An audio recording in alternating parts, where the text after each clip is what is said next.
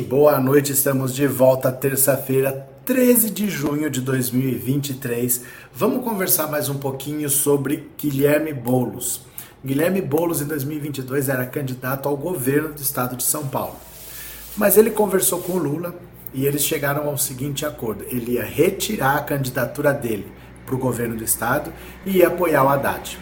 Em troca, o Lula prometeu para ele que assim, 2024 vai ter eleição para prefeito você sai candidato a prefeito de São Paulo e o PT não tem candidato. O PT vai te apoiar. Então você nos apoia na eleição para governador, que nós vamos te apoiar na eleição para prefeito. Foi feito esse acordo, mas o PT em São Paulo está muito inquieto com essa possibilidade. Porque, primeiro, assim, o PT nunca deixou de ter candidato à prefeitura de São Paulo. Nunca aconteceu uma disputa do PT sem candidato. E sem candidato, é difícil de você eleger vereador, porque ninguém sai de casa para ver o comício de vereador. Vereador tem poucos votos, são vários candidatos. Então é difícil ter um vereador que te leve, ó, vamos ver o comício. A pessoa vai no comício do prefeito.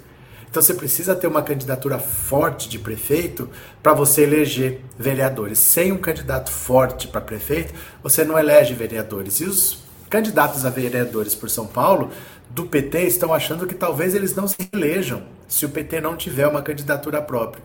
E aos poucos eles estão tentando minar esse acordo para que o Lula não cumpra o acordo de apoiar o Boulos e que tenha um candidato próprio. Eles até falaram o seguinte: a gente apoia o Boulos, desde que ele venha para o PT. Se ele for o candidato do PT, sem problema nenhum, porque aí o PT teria um candidato forte, nós vamos apoiar. Mas apoiar o Boulos no PSOL e o PT não ter candidato pode ser prejudicial até para os candidatos a vereadores se elegerem. E o Boulos deu uma entrevista para a Veja e falou sobre isso. É isso que nós vamos conversar agora. Quem está aqui pela primeira vez, se inscreva no canal. Se você já é inscrito, mande um super chat ou super sticker, torne-se membro e colabore aqui com o Pix. Ó, eu estou voltando para casa com um monte de conta para pagar. Quem puder me ajudar, tá aqui o Pix, é esse celular 14 0615, tá? Vamos ler aqui, eu só vou agradecer primeiro a Sônia Maria, obrigado pelo super sticker, viu? Obrigado por ser membro. E vou agradecer também a Ivanice Zafalan, obrigado por ter se tornado membro, obrigado pelo apoio, obrigado pela confiança, tá bom? Vamos lá, vamos ler aqui comigo? Venham comigo, dê seu clique, dê seu like e bora! Foi, compartilhei, venham pra cá, ó. Guilherme Bolos cobra lealdade do PT. Gente séria cumpre acordos. Escalado para disputar a Prefeitura de São Paulo no ano que vem, o deputado federal Guilherme Boulos passou os últimos dias desviando de ataques vindos de setores do PT. Opa! Embalado pelas promessas do presidente Lula para a corrida municipal, o deputado minimiza divergências petistas em entrevista ao Amarela Zoner dessa semana. Segundo ele, a aliança entre o PT e o PSOL já está em fase de construção e será efetivada. Na semana passada, o jornal Estadão, o secretário nacional de comunicação do PT, o Gilmar Tato, Gilmar Tato foi o candidato do PT em 2018, 2020, né? Chamou de burra a aliança com Bolos. Para o secretário petista, o apoio seria um jogo de perde-perde. Tato foi candidato do PT à cidade em 2020. Foi eliminado no primeiro turno em sexto lugar, com apenas 8,65%. Acabou apoiando Bolos no segundo turno, vencido pelo então prefeito Bruno Covas. Ao Amarela Zoner, Bolos, que até então vinha evitando bater de frente contato, disse considerar equivocada a postura do dirigente. Ainda assim, o deputado disse não ver risco nenhum ao acordo firmado no ano passado, quando retirou sua candidatura ao governo de São Paulo em favor de Fernando Haddad não é uma palavra mal colocada que tem condições de apagar a história, apagar os compromissos e apagar os acordos. E tem uma coisa que na política, assim como na vida, é muito cara. Gente séria cumpre acordo. E eu acredito que as pessoas que firmaram esse acordo comigo são sérias e por isso estou muito tranquilo em relação ao cumprimento dele. À medida que ensaia o discurso para o ano que vem, Boulos prefere endurecer as críticas ao atual prefeito Ricardo Nunes. O MDBista, segundo ele, é desconhecido do eleitorado e busca se associar ao bolsonarismo. Para o deputado, o rival deixa a cidade em estado de abandono enquanto tenta construir uma aliança para sua reeleição. Com a apresentação dessa coluna, América Zonés, blá blá blá blá blá blá blá. Então, olha só. O Ricardo Nunes ele é realmente um desconhecido, porque ele era vice do Bruno Covas, que também era desconhecido, mas ele tem o sobrenome Covas, do Mário Covas, que foi governador de São Paulo. Então ele está tentando se juntar com a direita para ser o candidato da direita que vai derrotar o Boulos. O Boulos já foi para o segundo turno no ano na eleição passada, não contra o Ricardo Nunes, contra o Bruno Covas. Então ele já tem meio que um pezinho no segundo turno, se tudo der certo. Ele já tem um tamanho suficiente para estar tá ali. Só que setores do PT da cidade de São Paulo vêm com preocupação o PT não ter um candidato próprio e apoiar de cara o Bolos. Se o PT tiver um candidato próprio, pode ser, por exemplo, o Gilmar Tato fez um fiasco. Ele perdeu para o Mamãe Falei. Né? Ele ficou, acho que o Celso Russomano ficou em quarto, Mamãe Falei ficou em quinto e o Gilmar Tato ficou em sexto. Ele fez um fiasco. Mas se o PT tiver um tamanho maior, ele pode roubar eleitores do Boulos. Então, mesmo que ele apoie no segundo turno, poderia ficar difícil para o Boulos a situação com o Ricardo Nunes praticamente sozinho e a esquerda dividida entre um candidato do PT e o candidato do PSOL. O que, que vocês acham? Vamos ver aqui. Pajé. Pajé Pereira, Lula tem que bater o martelo e fazer o PT apoiar o Boulos. O PT tem obrigação. Não, o, o Lula já falou isso. Não é uma questão do Lula bater o martelo, ele já bateu o martelo em 2020 mas setores do PT de São Paulo especificamente que não aceitam, porque eles acham que se eu vou ser candidato a vereador e eu não tiver um candidato a prefeito, prejudica a minha campanha para vereador, que o Lula já fez a parte dele, ele já fez, né? Cadê? Anne, boa noite novamente. Boa noite. Alex Moura, o Bolos tem que ser inteligente e seguir o tabuleiro. Joãozinho, o gado tá doido com tudo ficando mais barato em pouco tempo com o Lula. É, é até difícil de explicar mesmo, porque as notícias são muito boas em pouco tempo, né? Ainda bem. Renova a cara, Aline, boa noite. É, Alex, o Gilmar Tato perdeu para o Mamãe Falei. Foi. Foi. Ele perdeu para o Mamãe Falei, perdeu para o uh, Celso Russomano. Mas quando teve esse segundo turno, que eu vi que ficou, o Boulos ficou com 20, o Bruno Covas ficou com 32 no primeiro turno. Aí o Mamãe Falei ficou com 10 e o Russomano com 10. Ali eu já vi. Não adianta segundo turno, ele já perdeu.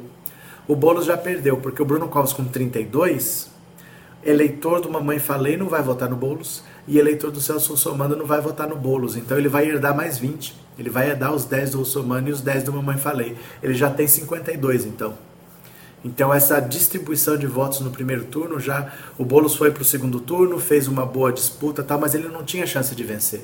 Os votos que ele poderia ter não, não seriam suficientes para passar o Bruno Covas, que já entrou com 52, porque nenhum eleitor do Mamãe Falei ia votar no Bolos e nenhum eleitor do Russomano, né? Cadê? Eu, Alex, precisamos para ontem fortalecer vereadores, deputados, senadores da esquerda. Cadê que mais? Guilhermino, boa noite, tudo na Santa Paz, boa noite a todos, boa noite. Cadê? Paulo César, palavra dada é compromisso pronto. Mas é que são os vereadores do PT que estão falando isso, não é o Lula, não é a direção nacional do PT. Isso não está em discussão dentro do PT, mas tem um setor que não está gostando da ideia e fica minando. O problema é esse, né? Não, não existe uma discussão mas existe gente minando um acordo, né? Cadê? Roberto, bolos no PT é mais racional, pois o pessoal tem muita rejeição nos bairros mais tradicionais. É, o problema é que o PT tem muita rejeição no pessoal. Se você for parar para pensar de onde surgiu o pessoal, o pessoal é uma dissidência do PT. São pessoas que eram do PT e que saíram durante o mensalão. Durante as denúncias do mensalão, principalmente, muita gente saiu falou: não, não fico mais aqui. Fundaram rede, fundaram PSOL. Muita gente saiu e fundou o PSOL. Então é gente que dificilmente voltaria. O PSOL, por exemplo, falar: ah, eu não quero mais ser um partido, vamos nos integrar ao PT. É muito difícil que isso aconteça. É muito difícil que o Glauber Braga vá para o PT, que a Samia Bonfim vá. É muito difícil. Pode acontecer, mas é difícil, porque o pessoal é uma dissidência do PT. Né? É... Aparecida é o pessoal que mais defende, é o pessoal que mais defende o governo na Câmara, nas CPIs e nos movimentos populares. Cadê? Cadê? É, Ana, apoiar o Boulos porque o PT não tem candidato. O Boulos apoiou o Lula. Se o PT fizer isso, será covardia. Pronto. Cadê? A Deilda acha o Boulos bem inteligente e modesto. O Boulos é um protagonista da esquerda, mas Boulos é rico, daí a confusão. Ah, mas aí o Eduardo Suplicy é mais rico ainda, né? O rico mesmo era o Eduardo Suplicy, sempre foi, e é um dos fundadores do PT. Então, é a vida é assim, né? Mais uma, mais uma, mais uma.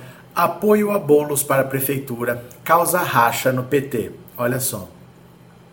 A perspectiva de uma aliança inédita entre o PT e o PSOL na disputa da Prefeitura de São Paulo já provoca racha entre petistas há um ano e quatro meses do pleito municipal. Em conversa com a equipe da coluna, o vice-presidente nacional do PT, Washington Quaquá, disse não existir qualquer acordo para apoiar bolos em 2024. Glaze Hoffman, dirigente nacional da legenda, e Juliano Medeiros, que comanda o PSOL, contestam Quaquá e dizem que houve sim um acerto entre os partidos. Na eleição de 2022, Bolos desistiu de postular o governo de São Paulo, mesmo tendo registrado 11% nas intenções de voto em pesquisa do IPESP para endossar o petista Fernando Haddad. Em troca, a cúpula do PT prometeu apoio à sua candidatura para a sucessão de Ricardo Nunes em 2024. O próprio Lula explicitou em contrapartida a contrapartida em março do ano passado, ainda como candidato à presidência na ocasião em que o pessoal decidiu apoiar o Haddad. O arranjo levou em conta o desempenho do pessoalista na disputa municipal em 2020, quando ele surpreendeu ao ir ao segundo turno contra Bruno Covas, desbancando partidos tradicionais de São Paulo.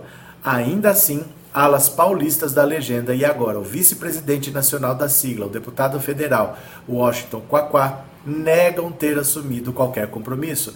Esse acordo não existiu. A direção do PT nunca discutiu isso, disse Quaquá à equipe da coluna não há por que apoiar o Boulos no primeiro turno. Lula ganhou na cidade, assim como Haddad.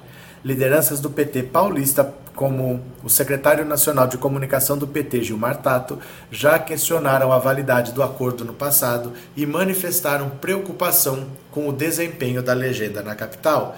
Quaquá defende que há várias alternativas a bolos no PT, entre as quais estariam o ministro das Relações Institucionais Alexandre Padilha e Ana Estela Haddad, a mulher do ministro, entre outros nomes. Então, se o PT quiser ter um nome, pode ser, pode ser o Alexandre Padilha. Se quiser ter um outro nome, pode ser a esposa do Haddad, a Ana Estela Haddad. Isso aqui se diz dentro do PT, né? A insatisfação ganhou corpo no momento em que petistas questionam a fidelidade do PSOL, que controla o Ministério dos Povos Indígenas do Congresso. O partido de Bolos votou em bloco contra o arcabouço fiscal, pauta prioritária para Lula. Abrir mão de candidato não significa entregar a hegemonia da esquerda ao PSOL, que é parceiro, mas tem tentado se diferenciar do PT, como na votação do arcabouço fiscal, afirma o vice-presidente da legenda. Procurada Glaze Hoffman rebateu as declarações de Quaquá. Presenciei e participei durante a campanha desse acordo. Ele foi muito importante para a campanha nacional e para a campanha no estado de São Paulo. É um erro político grande atacar e desmerecer o acordo, afirma a presidente do PT podemos cobrar posições políticas do PSOL e de bolos em relação ao governo, mas desconhecer o acordo não é a solução. Na mesma linha, o presidente nacional do PSOL, Juliano Medeiros, rejeitou a possibilidade de rompimento da aliança entre os partidos na capital paulista em 2024. O acordo está feito. O presidente Lula é um homem sério. Estamos dialogando com os dirigentes do PT de São Paulo para que tudo caminhe da melhor forma será cumprido, goste o amigo Cláudio Cássio ou não, alfinetou referindo-se à boa relação de Quaquá com o governador do Rio, que é do PL de Bolsonaro. A resistência a bolos no PT, porém, não é só de Quaquá. Gilmar Tato, que compõe a executiva e tem questionado o acerto, declarou na semana passada ao Estadão que a aliança do PT com Bolo seria burra. Tato, que disputou a prefeitura em 2020 e apoiou o PSOL no segundo turno, diz temer encolhimento da bancada petista na Câmara Municipal sem uma candidatura majoritária para puxar votos. Em abril, o secretário defendeu ao Globo a filiação de bolos ao PT como solução para o impasse, mas a ideia não foi adiante. Um aliado de Bolos na Câmara admite sob reserva que o apoio do PT é peça-chave para uma vitória do PSOL e reconhece que a temperatura aumentou diante das divergências em pautas governistas, mas aposta na capacidade de diálogo de Bolos e defende a independência crítica do partido no apoio ao Palácio do Planalto. Essa ala sectária encabeçada pelo Tato engoliu um pouco a contragosto o pacto para 2024 disse esse deputado, qualquer acordo que se faça com dois anos de antecedência fica sujeito a chuvas e trovoadas. Glaze reconhece que ainda falta definir os pilares da aliança e considera legítimas as preocupações eleitorais do PT paulistano, que já comandou a cidade com Luiz Erundina, Marta Suplicy e Fernando Haddad, e terminou em sexto lugar em 2020, o pior resultado de sua história. Temos de temos de agora construir as bases desse acordo com o PT em São Paulo e assegurar uma chapa de vereadores competitiva. Bolos tem sensibilidade e compromisso para fazer isso e tem competitividade para disputar a prefeitura. No ano passado, Bolos foi o deputado federal mais votado de São Paulo com pouco mais de um milhão de votos.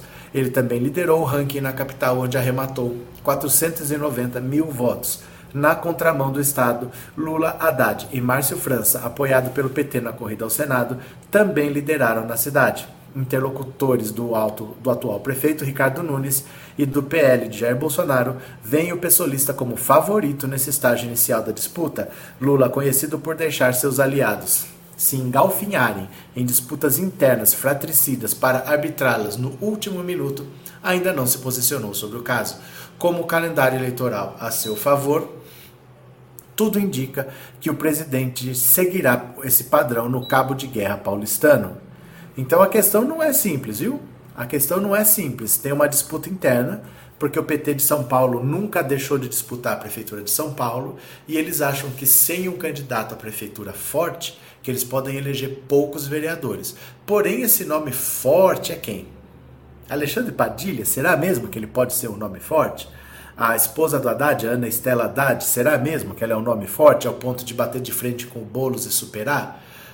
Às vezes o Boulos seja o único nome da esquerda capaz de vencer o prefeito de São Paulo. Ele já esteve no segundo turno.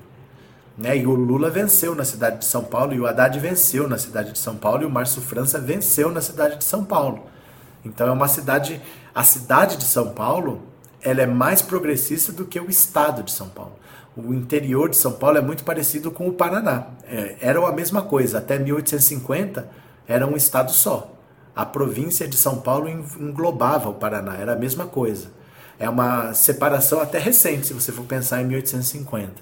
Mas a cidade de São Paulo sofreu muita migração, um crescimento muito grande nos anos 70 por causa do milagre brasileiro e a demografia da cidade mudou. Ela é uma cidade que tem mais contraste, ela é uma cidade que tem hum, salários mais altos e tem salários mais baixos também, ela tem mais desigualdade social. Então esse choque pede mais mudança. No interior a diferença não é tão grande, então você não quer tanto mudar porque não muda muita coisa, mas em São Paulo muda. Já elegeu três prefeitos do PT em São Paulo. E o Lula venceu na cidade de São Paulo.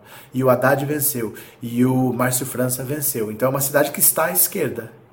Seria uma chance para o Boulos ser prefeito de São Paulo. Agora, precisa é o PT de São Paulo concordar, porque para não ter candidato a prefeito é difícil. Numa estrutura grande, como é a estrutura do PT, abrir mão de ter uma candidatura cabeça de chapa é difícil. Vamos ver o que acontece, né? Danilo, tenho certeza que Lula vai equalizar essa crise com a maior competência que só ele tem. Cadê? Joãozinho, não votei, mas sou Lula, sempre tenho 44 anos, sei ler e escrever, meus irmãos estão me ensinando tudo de novo, não tenho lembrança do meu passado, fui atropelado, fiquei em coma alguns meses. Joãozinho, Joãozinho. Essa história tá parecendo meio. Será que é isso mesmo? Paulo Granja, acho que o PT tem que se colocar como apoiador e não como ator principal. Ah, mas aí. Aí é difícil você falar isso pro PT. É difícil, porque o PT é muito maior. Praticamente na esquerda só tem o PT de partido. Você pode falar em várias legendas, mas o PT tem quase 70 deputados. O pessoal tem 13. O PSB tem 14. O PT é muito maior. Não é simplesmente você falar, ah, o PT tem que ser, é, como é que fala? Coadjuvante e não protagonista. Não é tão simples assim. Se você acha que no Brasil tem muitos partidos, esses partidos pequenos tinham tudo que acabar, então. Ia sobrar só o PT na esquerda.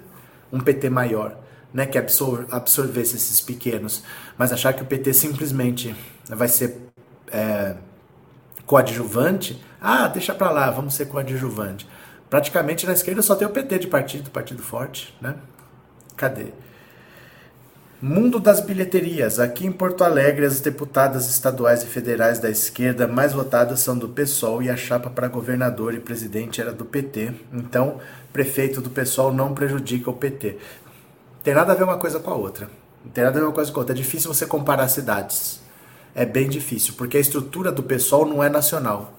O PSOL está se tornando um, um partido nacional, mas ainda não é. Era um partido que era basicamente Rio de Janeiro, São Paulo e algumas outras cidades, com pouca capilaridade, com pouca penetração nos interiores. Numa cidade pequena, você procura o pessoal, normalmente não tem. Então é difícil você comparar. Ah, se aconteceu lá assim, então aqui é a mesma coisa.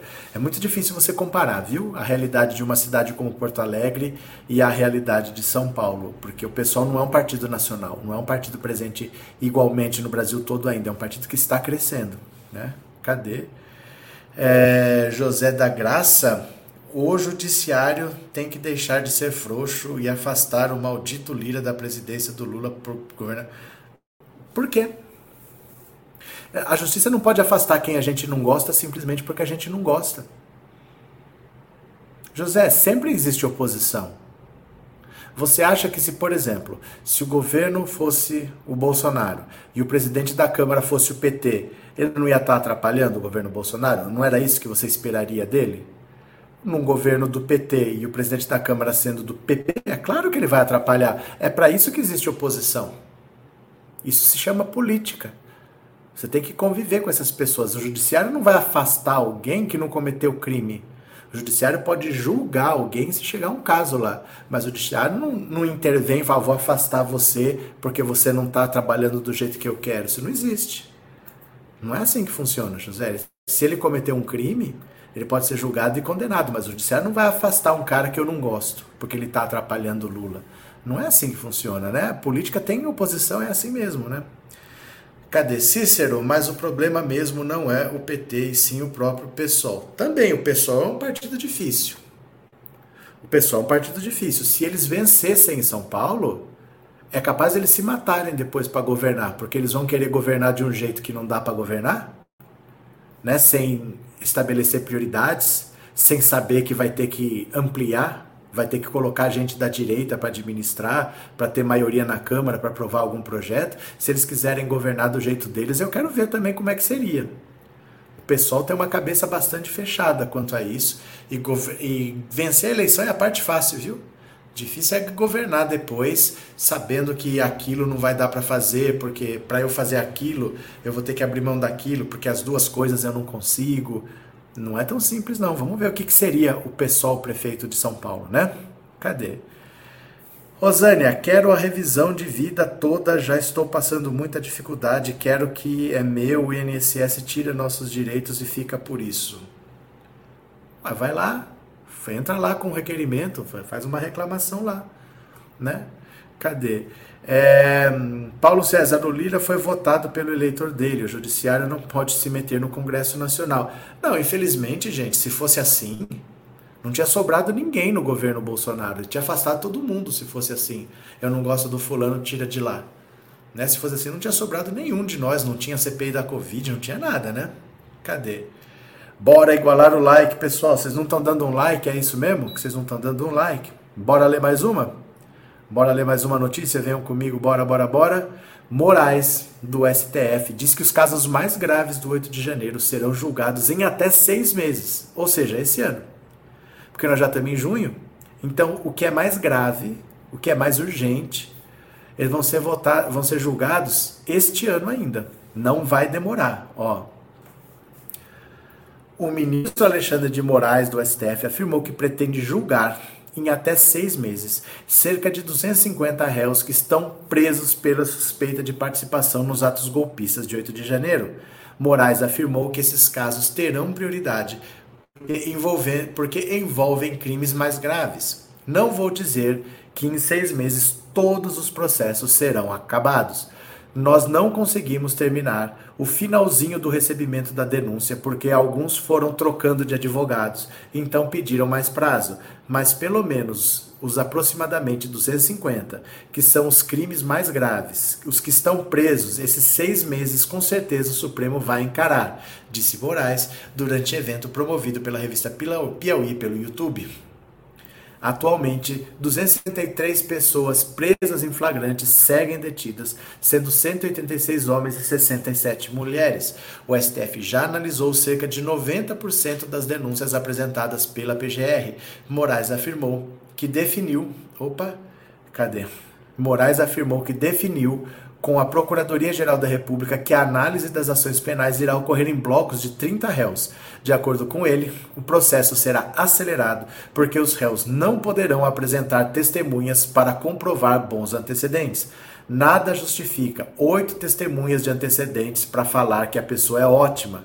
Escreve, assina e junta. Isso vai dar uma celeridade boa. Vou fazer com os meus quatro juízes instrutores o ministro rebateu críticas de que as condutas dos acusados não estão sendo devidamente individualizadas e afirmou que só é necessário comprovar a participação nos atos e não atos específicos. Esses crimes que têm condutas múltiplas, você precisa individualizar a conduta. Ou seja, tem que comprovar que estava no local, participou da depredação e houve depredação.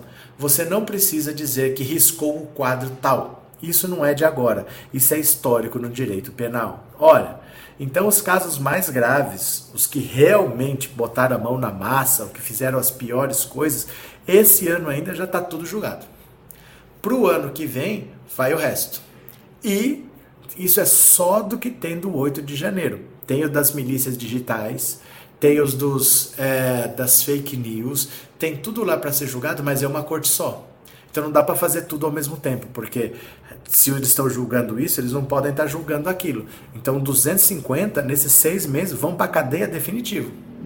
Vão ser julgados, condenados e vão para cadeia em definitivo este ano ainda. Aí tem o ano que vem, para os outros, devem ser uns 1.200, mais uns outros 1.200, que vão ser julgados e condenados no ano que vem e vão para cadeia também. Viu? Cadê?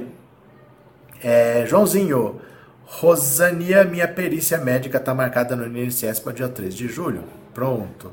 Maria José. Flávia Heloísa, verdade, a esquerda faz militância e política racional. Cadê quem mais? É, Demetrios, é por isso que eu concordo com você, a justiça está andando rápido. Está andando muito rápido, gente, porque se as pessoas foram condenadas ainda nesse ano, pensa bem, às vezes, o caso da Flor de Lis. A Flor de Lis ficou um ano com mandado de prisão expedido e ela de tornozeleira andando pela Câmara. Ninguém caçava, ela só precisava ser caçada para ir presa. E ela ficou um ano andando por aí de tornozeleira solta. Aí ela foi caçada, aí ela foi presa, ficou uns seis, oito meses esperando o julgamento para ir ser julgada e condenada. Mas isso é de 2019, ela foi julgada em 2022. Os caras cometeram o ato nesse ano e vão ser julgados e condenados neste ano ainda. É bastante rápido, sim, viu? É, Lorival, boa noite, Joãozinho. Desejo melhoras para você. Joseil, do PT é o único partido que dá prioridade para atender o povo. Os partidos do Centrão só sugam o país. Pronto. Agora, Wagner. Xandão, perfeito na análise de condenação. Vou falar uma coisa para você. Você chamou o Alexandre de Moraes de Xandão. Você chamou o Alexandre de Moraes de Xandão. Venha comigo. Meus amigos não me chamam de Xandão, revela Alexandre de Moraes. Olha só. Popularmente conhecido como Xandão, o ministro Alexandre de Moraes lembrou que nem sempre foi assim. A uma plateia seleta, contou que antes da fama, o filho, que também é Alexandre, era o dono do apelido na família. Eu tenho três filhos. Um se chama Alexandre e desde menino o apelido dele era Xandão. Ele até brincou comigo, ué, roubou meu apelido? Nunca ninguém me chamou de Xandão. Amigos íntimos também não. Mas ficou para o bem e o para o mal, né? Quem critica e quem xinga fala Xandão. Quem apoia fala Xandão também.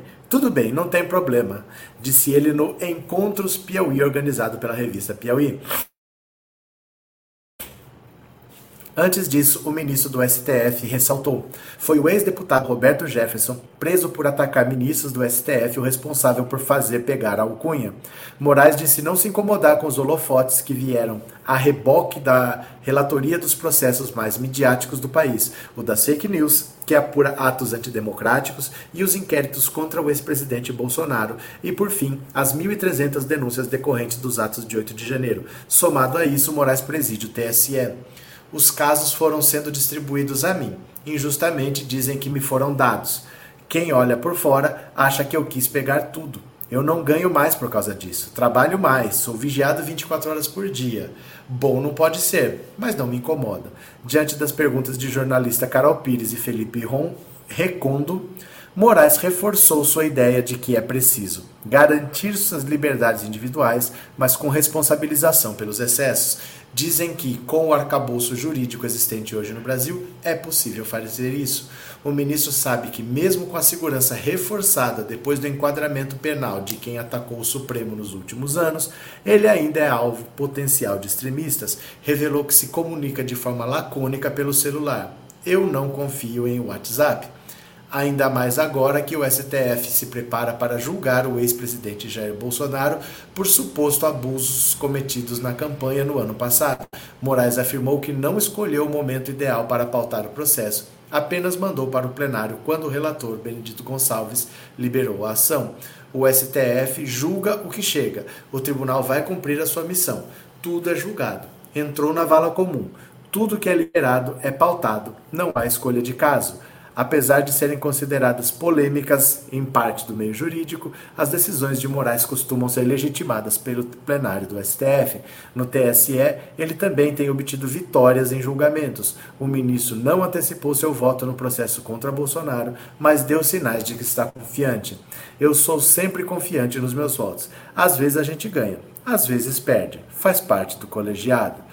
Então, se você está chamando o, uh, o Alexandre de Moraes de Xandão, saiba que amigos não chamam o Alexandre de Moraes de Xandão. Você, portanto, é um inimigo de Alexandre de Moraes e ele vai te botar na cadeia. Cadê? Cadê? Cadê o Xandão? Pera lá. Cadê aqui? Xandão. Roberto Jefferson que criou o Xandão. Xandão. Os instintos mais primitivos. O Xandão. Xandão. Os instintos mais primitivos. Xandão. Xandão. O buraco comigo é mais embaixo. Xandão. Xandão. E Laia, esse Xandão ficou famoso, né? É, Sandra, é verdade que a Ana Priscila quer fazer delação? Eu ouvi alguma coisa sobre isso, mas é difícil a gente saber porque ela está presa. Né? Então a gente não pode chegar lá e confirmar com ela. Eu ouvi alguma coisa, mas eu acho difícil, viu?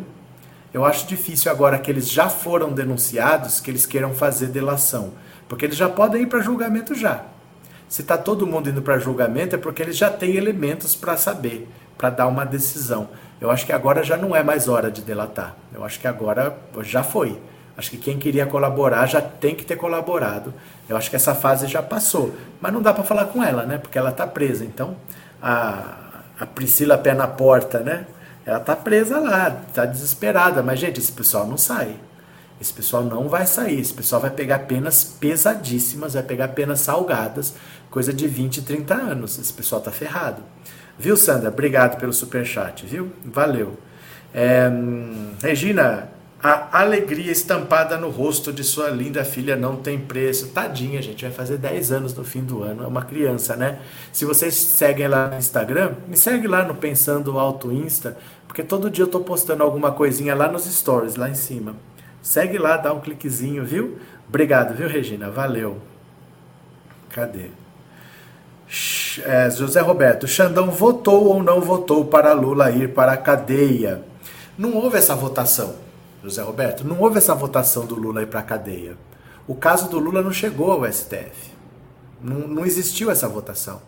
O que aconteceu foi o seguinte: é, desde 1988, quando foi criada essa Constituição atual, o artigo 5 dela diz assim: ninguém será considerado culpado até o trânsito em julgado de sentença penal condenatória. Então você só pode ser preso quando você for julgado, condenado e essa decisão transitou em julgado, que é quando não cabe mais recurso. Sempre foi assim. Desde 88 até 2016, foram 28 anos do mesmo jeito. Aí em 2016, o STF mudou de entendimento. Eles falaram: olha, basta a segunda instância. A gente considera que após a segunda instância já pode cumprir pena. Aí o Sérgio Moro condenou na primeira instância, o STF confirmou. E aí o Sérgio Moro expediu o mandado de prisão do Lula. O Lula foi preso. Passou a eleição, o STF falou assim: olha, você quer saber? Está escrito aqui que é só depois do trânsito julgado. Então vamos voltar para o entendimento antigo. Não pode mais prender após a segunda instância. E aí liberaram todo mundo que estava preso sem ter uma sentença transitada julgada. E aí o Lula foi solto, não só ele, mas um monte de gente. Então não houve um julgamento de prisão do Sérgio Moro no STF. Quem condenou foi o Sérgio Moro e depois o TRF4. Entendeu? E aí, com isso, em 2018, o Sérgio Moro mandou prender. Aí depois teve uma apelação no STF que confirmou. O Félix Fischer confirmou, mas o STF nunca decidiu se o Lula deveria ser preso ou não. Viu? Cadê? É, Rosa, boa noite. Isso foi um acordo para o Brasil. Lula não deve voltar atrás. Promessa é promessa. É, o problema é explicar para eles lá, né? O problema é explicar para eles lá, porque o próprio PT tá batendo boca, tá batendo cabeça lá eu lembro disso, né? Mas eles estão batendo boca lá, então não sei. É, Sandra, essa Ana Priscila estava tão cheia de confiança, toda cheia de patriotismo. Vocês lembram? O que é? Fazendo careta, dando risada lá. Cadê? É, Adeildo, acho, acho muito é bom. Priscila era atuante igual ou pior que a Sara Giromini. Sara Giromini casou, mudou pro México tá morando no México lá, nunca mais voltou. Ela tá dando palestra em espanhol contra o feminismo lá. Que ela disse que o feminismo tá acabando com as mulheres, tá lá no México, tá casada lá. Cadê? É, Cícero, sou fã do Boulos, Glauber Braga e o Janunes. Pronto, André. É, acho que José Roberto quis dizer se Xandão votou pelo habeas corpus pro Lula ou não. Não, porque essa decisão do habeas corpus é outra coisa. Gente, é assim, é, a pergunta dele foi clara, se ele votou para prender, ele não falou para soltar, né? O que ele perguntou foi se o Xandão voltou não para prender. Então não é sobre habeas corpus. O habeas corpus que tinha era um habeas corpus de 2018 que dizia que o Sérgio Moro era suspeito, que ele estava condenando o Lula porque ele tinha é, interesses próprios. Isso foi decidido pela segunda turma. Então quem votou foi Gilmar Mendes, Carmen Lúcia e Lewandowski a favor do Lula. É, contra foi o Cássio Nunes Marques e o Faquin, e o Faquin que era o relator do caso. Então isso aí foi na segunda turma, não foi o plenário todo, não tem é, Alexandre de Moraes. O, habeas corpus do Lula foi decidido na segunda turma, né? É, Silvana, os deputados do PSOL são bem mais ativos e representantes que a maioria dos deputados do PT, porém é maioria. É porque os melhores deputados acabam indo fazer outra coisa. Então, por exemplo, o Paulo Pimenta é um grande deputado do PT, mas virou ministro da SECOM. O Alexandre Padilha é um grande deputado do PT, mas também ele virou é, ministro de Relações Institucionais. Então, tem vários cargos importantes do PT que tem outras funções, não só de deputado. Né? A Gleisi Hoffmann é deputada federal, mas é presidente nacional do PT. Então eles têm outras funções também. E o pessoal, a maioria, está lá no plenário. Né? Cadê? É... Elite. Vi notícia de que essa Ana Priscila, nesses meses presa, só saiu para tomar banho de sol sete vezes. Ela está isolada. Eu não sei. É difícil a gente saber esse tipo de coisa porque não tem informação oficial. Né? Tem muita especulação, tem muita informação que não é bem isso. É difícil a gente saber. É difícil a gente saber se essas coisas estão acontecendo. Mas aí, cada um tem que arcar com o que fez, né? Não deve ser fácil ser preso. Não deve ser fácil. As pessoas devem pirar, devem ficar mal, mas é consequência do que a pessoa fez, né? Vamos ver, Guilherme, o grande favorec... favoreciador do Lula foi o Gilmar Mendes. Mais ou menos, Guilherme, porque assim, mais ou menos, porque olha só, o Gilmar Mendes pediu vice em 2018. É um habeas corpus. O habeas corpus ele pode ser decidido no mesmo dia. Para a justiça, o habeas corpus é prioridade. Então, às vezes, ele é no mesmo dia. Se não for no mesmo dia, é em poucos dias. O habeas corpus é decidido muito rapidamente. Normalmente no mesmo dia. E o habeas corpus do Lula, de 2018, foi votado em 2021. Você já viu um habeas corpus que leva tudo isso? É um pedido que, é, às vezes, é votado no mesmo dia. No caso do Lula, levou três anos. Não existe um habeas corpus que demorou tanto tempo para ser julgado. Então, não sei. Maria Helena, boa noite, boa noite, bem-vinda. Júlio de Graça, Júlio da Graça, o deputado. De, os deputados. Debiloio, de extrema direita, dias atrás estavam comemorando a baixa popularidade do Lula. Mas o Lula não está não tá com baixa popularidade. Quem disse? A popularidade do Lula, depois de cinco meses de governo, é mais alta do que a do Bolsonaro, é mais alta do que a do Temer e é a mais alta do que a do Collor. Todos eles tinham popularidades piores do que a do Lula. A do, a do Bolsonaro era pior. Bolsonarista não pode achar a popularidade do Lula baixa se é maior do que o que o Bolsonaro tinha em, em cinco meses, né? Cadê? José Roberto, a salvação do Lula foram os hackers de Araraquara. Não foi, José. Sabe por que, que não foi? Porque esse habeas corpus é de 2018. As mensagens são de 2019. O pedido de suspeição do Sérgio Moro não se baseou nas mensagens do hacker. Porque é de antes, é de 2018. Influencia para as pessoas saberem o que aconteceu mas você tinha elementos nítidos de que o Sérgio Moro agiu com interesse próprio, porque, por exemplo, um advogado ele é inviolável. Você não pode grampear um advogado, porque o sigilo entre o advogado e o cliente é sagrado. Eles podem combinar a estratégia deles. Eles podem falar o que eles quiserem. O Sérgio Moro grampeou o escritório de advocacia dos advogados do Lula. Não é que ele grampeou o advogado do Lula o tronco telefônico inteiro do prédio todo, 25 advogados sendo monitorados. Ele vazou uma delação do Palocci seis dias antes da eleição que não foi confirmada, não foi homologada pela Polícia Federal. A Polícia Federal falou que era falsa, que a delação do Palocci se baseava em notícias de jornal e matérias da internet ele soltou um grampo da Dilma ilegal, obtido fora do prazo, e por envolver na época a presidenta da República tinha que ter passado pelo STF. Ele simplesmente mandou para a Rede Globo. Então já estava claro ali que o Sérgio Moro estava agindo de maneira parcial, de maneira a entender os próprios interesses. E o habeas corpus que diz tudo isso é de 2018. E as mensagens do hacker vieram em 2019, entendeu? Cadê? O Moro sempre foi criminoso. O Moro é conhecido do sistema judiciário há muito tempo, desde antes do caso Banestado. Se vocês procurarem, entra no Google qualquer hora e coloca Sérgio Moro escândalos. Vocês vão ver várias histórias, denúncia, de venda de sentença. O Sérgio Moro é um cara bem enrolado com a justiça há muito tempo, viu? Bora para mais uma, bora para mais uma. Então quem chamar o, Xandão de Xandão não é amigo do Xandão. Bora para mais uma mesmo com salvo-conduto de Toffoli, Tacla vê obstáculos para vir ao Brasil. Olha só.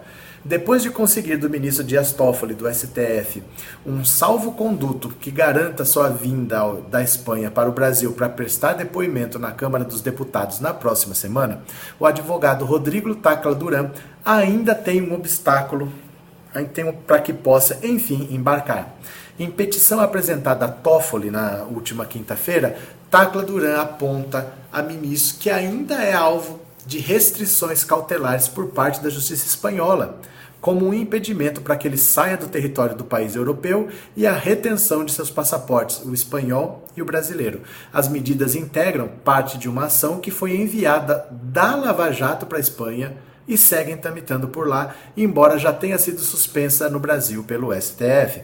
Acusado pela Operação Lava Jato de operar contas com dinheiro ilícito da Odebrecht no exterior, o advogado diz a Dias Toffoli que, em razão dessas medidas, já foi impedido de sair da Espanha em abril, quando teria uma audiência na 13ª Vara de Curitiba, então comandada pelo ex-juiz Eduardo pelo juiz Eduardo Apio, agora afastado, mas que volta semana que vem, viu? O Eduardo Apio volta semana que vem para a 13ª vara. Tacla Duran pede ao ministro que determine ao Ministério da Justiça a adoção de medidas previstas em um ato de cooperação internacional por meio de uma carta rogatória para que o processo seja também suspenso na Espanha e as restrições contra ele sejam retiradas. Assim, ele conseguirá comparecer ao Congresso Nacional fala à Câmara sobre acusações contra a Lava Jato. Olha só. Como mostrou Veja, Rodrigo Tacla Duran será ouvido pela Comissão de Administração e Serviço Público da Câmara dos Deputados a respeito de suas acusações de que foi vítima de extorsão na Operação Lava Jato. O colegiado definiu que a oitiva de Tacla Duran como convidado será no dia 19 de junho, semana que vem, às 14h30. O advogado diz ter sido alvo de uma extorsão na Lava Jato por parte de um advogado próximo a Sérgio Moro, hoje senador, e da deputada Rosângela Moro. A suposta extorsão, ainda conforme Duran, teria tido anuência de Deltan Dinheirol, que teve o mandato de deputado federal cassado. Então, o Tacla Duran a Operação Lava Jato pediu para ele ser preso lá na Espanha. Mandou uma documentação para lá e falou: esse cara está fugindo da justiça brasileira. E foi aberto um processo contra ele na Espanha a pedido do que a Lava Jato mandou para lá. Só que aqui já está tudo suspenso, já está tudo parado. Mas ninguém pediu para a Espanha parar. Então lá a ação contra ele ainda existe e ele está com o passaporte retido. Ele tem dois passaportes, ele tem um brasileiro e um espanhol. Os dois estão retidos, ele não pode sair do país. Então ele está pedindo para o Dias Toffoli avisar a justiça espanhola para fazer um pedido, ó, para esse processo, porque aqui o processo já parou. Nós enviamos aqui o pedido foi da justiça brasileira para que ele fosse investigado e tal, mas aqui nós já paramos tudo, então nós precisamos que ele venha prestar depoimento como convidado e ele precisa sair do país. Isso precisa acontecer, senão ele não pode vir. Aí vamos ver o que acontece, né? André, os golpistas presos estão vivendo a realidade, sentindo a falta da droga Bolsonaro e o mundinho paralelo, mas talvez seja a única solução para eles. Talvez ficar dois, três, quatro anos fora de rede social, fora de fake news, fora de internet, seja a única coisa que traga eles para a realidade. Porque se eles ficarem aqui, eles voltam para o mesmo ciclo e daqui a pouco eles estão em porta de quartel de novo pedindo intervenção alienígena, né? Betina Pesca, somando-se os ótimos, bons e regulares, somam-se mais que 50%, sendo que regular não acha ruim considerando isso. Não, a popularidade do Lula é muito boa e volte daqui dois meses. E me diga como que está a popularidade do Lula, porque a economia está muito melhor do que se esperava. A, a inflação está caindo mais do que o projetado, o PIB está crescendo mais do que o projetado, então a popularidade do Lula vai explodir daqui um ou dois meses. Você pode aguardar. Viu? Betim na pesca. Cadê? André, os golpistas presos. Ah, acabei de ler isso aqui, né? Alexandre, Xandão é melhor, dá mais moral para zoar o gado. Wagner se chama Xandão de Xandão Mito, é considerado amigo dele? Aí não sei. Adeilda, se o marreco fugir, ficará impune? É que essa pergunta não faz sentido, Aldeida. Não dá para você pensar numa coisa que não existe. Se ele fugir, ficará impune? Depende, fugiu para onde? Fugiu quando? Fugiu de que maneira? Não tem resposta para essa pergunta. Sabe, é a mesma coisa que você falar assim. É, deixa eu pensar numa outra coisa aqui. É como se você falasse assim, por exemplo. É, se o cara que tem uma moto comprar um carro, ele vai chegar no trabalho mais rápido? Mas não sei que carro que ele vai comprar, que moto que ele tem, que carro que ele tem. Eu não sei como isso aconteceu. Você entendeu? Ele fugiu, mas vai fugir quando? Vai fugir onde? Vai fugir para que país? Tem acordo de extradição? Não tem? É uma pergunta muito aberta, não dá pra gente saber o que, que acontece só baseado nisso. Se ele fugir, fica impune? Para que país? Quando? Em que circunstâncias? O que se provou contra ele? Ele foi julgado? Ele foi condenado? A gente não sabe, né? É muito aberto ainda para você poder responder essa pergunta, né? Maria Lula não abre mão do acordo com o Boulos. Vamos aguardar. A gente tem que saber que essa zum zum zum está acontecendo, mas vamos aguardar, né? Bora para mais uma. TRE do Paraná une ações do PL e do PT que podem levar à cassação do Sérgio Moro. O Sérgio Moro vai ser cassado e ele sabe. Ele vai ser cassado. Investigações protocolares investigações protocoladas pelo PL e pelo PT pedindo a cassação de Sérgio Moro, que tramitam no TRE do Paraná, vão passar a ser analisadas de forma conjunta. As ações foram ajuizadas pelos partidos do presidente Lula e do presidente Bolsonaro. Na decisão, apresentada na terça-feira pelo desembargador Mário Elton Jorge, o magistrado defende a reunião das apurações para por entender que os dois processos apresentam os mesmos argumentos e pedidos de busca e apreensão, realização de oitivas e avaliação de cassação do mandato de Moro. As duas ações questionam, junto ao TRE, os gastos de Sérgio Moro durante a pré-campanha nas eleições de 2022, quando o ex-juiz ainda se apresentava como aspirante a candidato à presidência. Foram movidas pelos diretórios do PL no Paraná e pela Federação Brasil da Esperança, que além do PT reúne o PCdoB e o PV. Em ambas provocações, os partidos alegam que agora senador e os demais integrantes da chapa ao, Senado teriam se beneficiado da verba para disputa presidencial para concorrer a um cargo de menor visibilidade. Ao juntar a documentação referente às duas ações, Heitor Jorge pediu deferimento dos pedidos de informação, por exemplo, ao Diretório Estadual e Nacional do Podemos, legenda pelo qual Sérgio Moro se posicionava como pré-candidato à presidência, e aos diretórios Estadual e Nacional do União Brasil, legenda pelo qual o ex-juiz concorreu ao Senado pelo Paraná. Do ponto de vista dos crimes eleitorais, o magistrado entende que houve uma captação e gastos ilícitos de recursos, o conhecido Caixa 2, abuso de poder econômico, uso indevido dos meios de comunicação e a gravidade dos fatos expostos. Além de Moro, a ação também mira Luiz Felipe Cunha e Ricardo Augusto Guerra, que hoje ocupam respectivamente a primeira e a segunda suplência do parlamentar no Senado. O ex-juiz Sérgio Moro se filiou ao Podemos em novembro de 2021, se lançando pré-candidato à presidência com a anuência da presidência do partido, Renato Abreu. No entanto, no final de uma das janelas de que liberam a troca de legenda sem penalidades, Moro migrou para a União Brasil no final de março, mas só definiu que disputaria a cadeira do Paraná no Senado em julho. Então, o que, que o Sérgio Moro fez? Olha, a prestação de contas de, um, de uma candidatura ela é muito rigorosa e ela é muito difícil de ser feita. Você tem que abrir um CNPJ específico só para a campanha você tem limites que uma pessoa física pode doar para a campanha, você tem um controle muito grande disso, e o Sérgio Moro fez tudo errado. Porque ele chegou dos Estados Unidos, lembra, para o Podemos. E ele ia ser candidato à presidência da República. E aí ele começou a gastar. Ele fazia gastos pessoais, mandava nota para o Podemos. Gente, isso é dinheiro público. Eu não posso fazer gastos pessoais e o Podemos falar, não, tá aqui, eu pago. Ele gastou, ele comprou terno, ele comprou um monte de coisa e mandou a nota para o Podemos. Mandou contratar a equipe de comunicação, advogado, Podemos pagando. Aí, depois de alguns meses dizendo que ia ser candidato à presidência da República, ele abandonou tudo e foi para o União Brasil de São Paulo. E aí ele falava que ele ia ser candidato ao Senado, só que a disputa fica desequilibrada. Porque como ele começou fazendo campanha para a presidência da República, ele teve mais visibilidade do que os outros candidatos ao Senado. Então ele se beneficiou pelo fato de ter sido candidato à presidência da República pelo Podemos. Além disso, as contas no União Brasil também estão todas erradas. As contas estão erradas no União Brasil, estavam erradas antes no Podemos, e ele se beneficiou do fato de ter sido candidato a presidente. Ele vai ser caçado também. Ah, tanto é que o, o ministro lá do, ST, do TSE, do TRE do Paraná, juntou as ações do PT e do PL que cobram a cassação dele, porque o que ele fez claramente está errado, né? É, Tânia, voto em todos do PT há anos, mas se romper o acordo, não voto no PT. Desrespeito. Valeu, Tânia. Obrigado pelo superchat, viu? Valeu. É, Patrícia, Apio voltará a UBA. O Moro está desmoronando. Semana que vem ele volta. O que se diz é que semana que vem ele volta, né? Cadê? É, Adeilda, cara, a Globo deu no JN, vai ter super safra de soja e tá de boa o Brasil. Cadê? Luiz, semana que vem Bolsominions vão gemer. Tentácula durante a 19? Talvez não. Talvez não. Sabatina do Zanin, dia 21. Inelegibilidade do Bolsonaro, 22.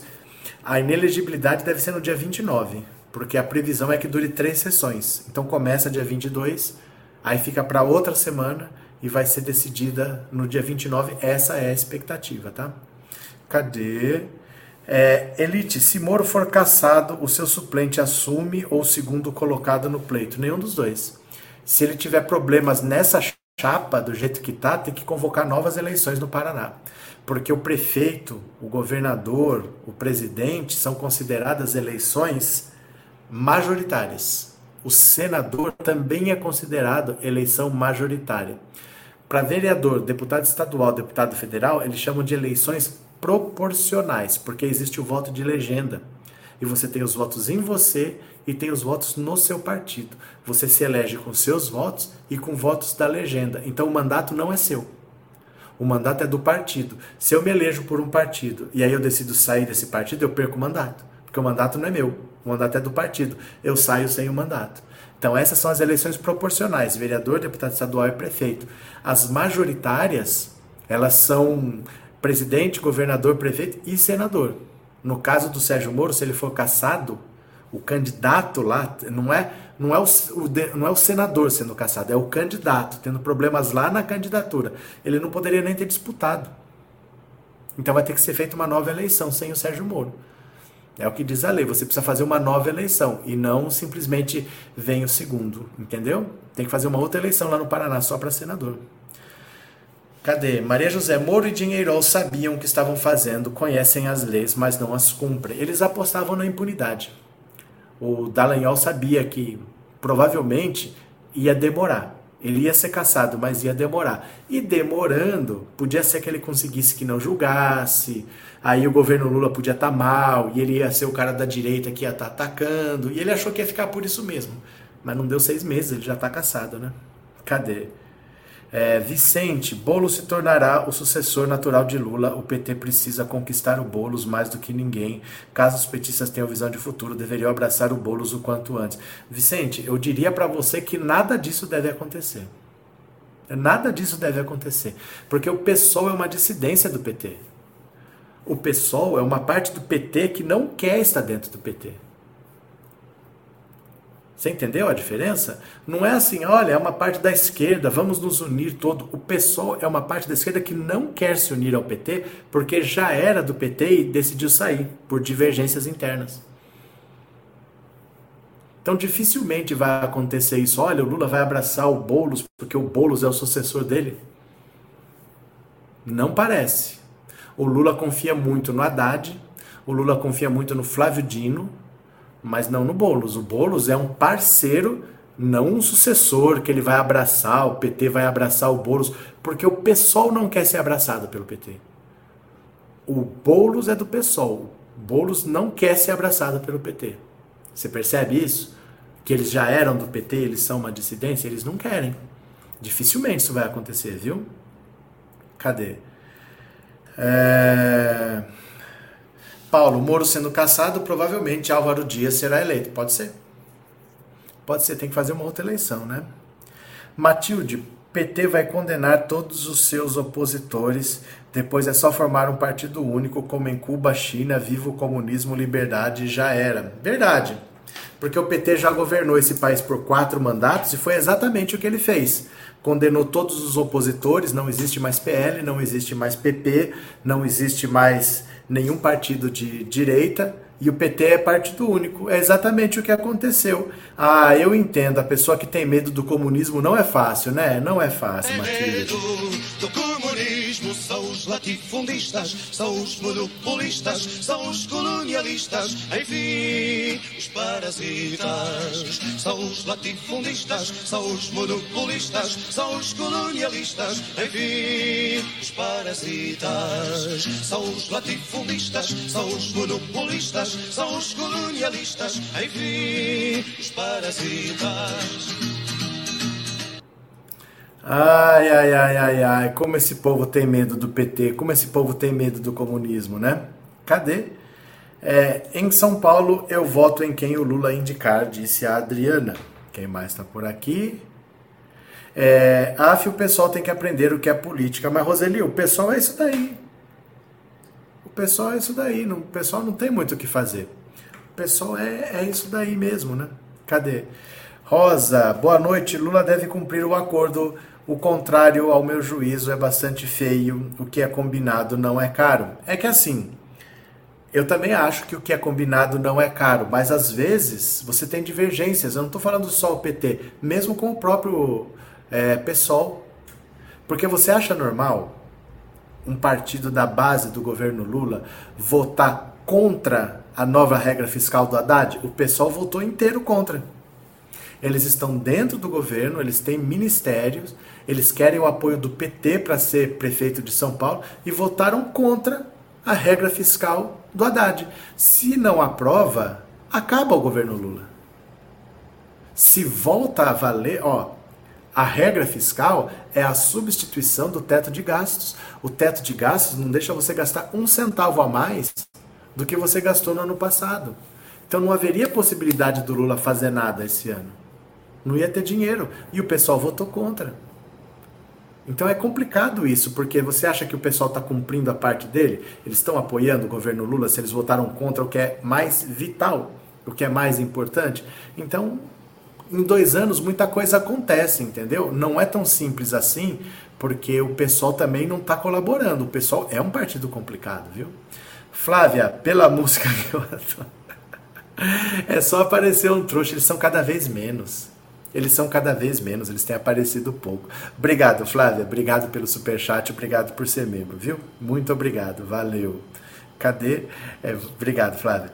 Val Vandelino, Santa Catarina tem 14 prefeitos bolsonaristas presos. Que beleza! Cris, há 20 anos meu marido sempre falava que o pessoal do PSOL era muito radical, ele era sindicalista. Deixa eu mostrar aqui, eu gosto desse vídeo. Quem está aqui há mais tempo já viu várias vezes, mas eu vou mostrar porque eu acho que é importante a gente ver o que, que o Lula, no fundo, acha do PSOL. Olha aqui, ó. ó opa, cadê? Aqui, ó. O que, que o Lula acha do PSOL? Presta atenção, presta atenção. Ouça. Hum, mas você acha que vai continuar assim pro não, mas eu, a única coisa que eu desejo é que eles ganhem uma coisa. Tá eu quero que eles pessoal. governem a cidade do Rio de Janeiro. Quando eles governarem a cidade do Rio de Janeiro, metade da frescura vai acabar. Eles vão perceber que não dá pra gente nadar teoricamente. Ele não pode ficar na beira da praia falar, bom, você deu uma abraçada pra cá, uma abraçada pra lá, levanta a cabeça, bate um pé, entra na água e vai nadar, porra. Então eu quero que eles governem uma cidade. Depois que eles governam a cidade, eles vão compreender que nem o Sarney, quando foi, sabe, quando foi em 2006, que elegeu 323 deputados constituintes e elegeu 23 governadores do PMDB, não conseguiu governar. Mas entre Freixo e Crivella tinha que ficar com Freixo. Não dava Mas para ficar eu, não com tenho, eu Crivella. não tenho problema de ficar com Freixo. não digo você, eu digo o o problema, eleitor. o problema é o seguinte, é que eles, eles se acham. Sabe aquele cara que levanta de manhã, vai no espelho e fala, espelho, espelho meu, tem alguém mais fudido que eu? Tem alguém mais sério do que eu? Tem alguém mais honesto que eu, mais bonito que eu, mais sabido que eu? Então, gente, o pessoal também não é fácil, não é simplesmente uma questão de cumprir o acordo, porque é meio inconcebível você estar no governo e votar por acabar o governo, porque o governo Lula era, era fundamental que fosse aprovada essa nova regra, regra fiscal e o pessoal votou contra. O pessoal votou em bloco contra, não dá para entender. O pessoal é complicado, viu? Cadê? Blá, blá, blá, blá, blá. O sindicato é quem mais defende o trabalhador no mundo. O que aconteceu? Cadê aqui? Deixa eu ver. Professora Anivalda Soares Maju doou cinco membresias. Obrigado, Maju, pela generosidade. Obrigado à professora Anivalda por avisar. Você pode comprar membresi- membresias, assinaturas, para a pessoa ser membro por um mês. A Maju fez isso hoje. Você pode fazer se você quiser. Obrigado, Maju, pela generosidade. E obrigado pela professora Anivalda por avisar, viu? Eu acho que eu não perdi mais ninguém, né? Não fiquei devendo nada para ninguém, não. Então é isso, viu, meu povo? Ó a Maju aqui. Obrigado, Maju. Obrigado pelo super sticker e obrigado por ser membro, viu? Obrigado pela sua generosidade também. Valeu, meu povo. Eu vou parando por aqui. Amanhã eu não sei como vai ser. Talvez não tenha live, viu? Talvez não tenha, porque eu já estou começando o processo de, de sair daqui para voltar para São Paulo. E aí, quinta-feira, que é dia 15, aí eu já estou em casa, mas eu não sei que horas. vai depender que horas eu consigo pegar ônibus, porque eu sei que horas o avião chega, mas ele chega em São Paulo, ele não vai chegar em Bauru. Eu podia ter comprado passagem para Bauru, mas eu comprei passagem para São Paulo. Aí eu vou ter que ver que horas que eu consigo pegar o, o ônibus, e aí são 5 horas de ônibus ainda. Valeu? Mas a gente vai conversando. Gente, me segue no Instagram, viu? Pensando Auto Insta. Pensando Auto Insta. Um beijo grande para todo mundo. Obrigado, já fui. Tchau, valeu, beijo, beijo, beijo, beijo, beijo. Tchau, tchau, tchau, tchau, tchau.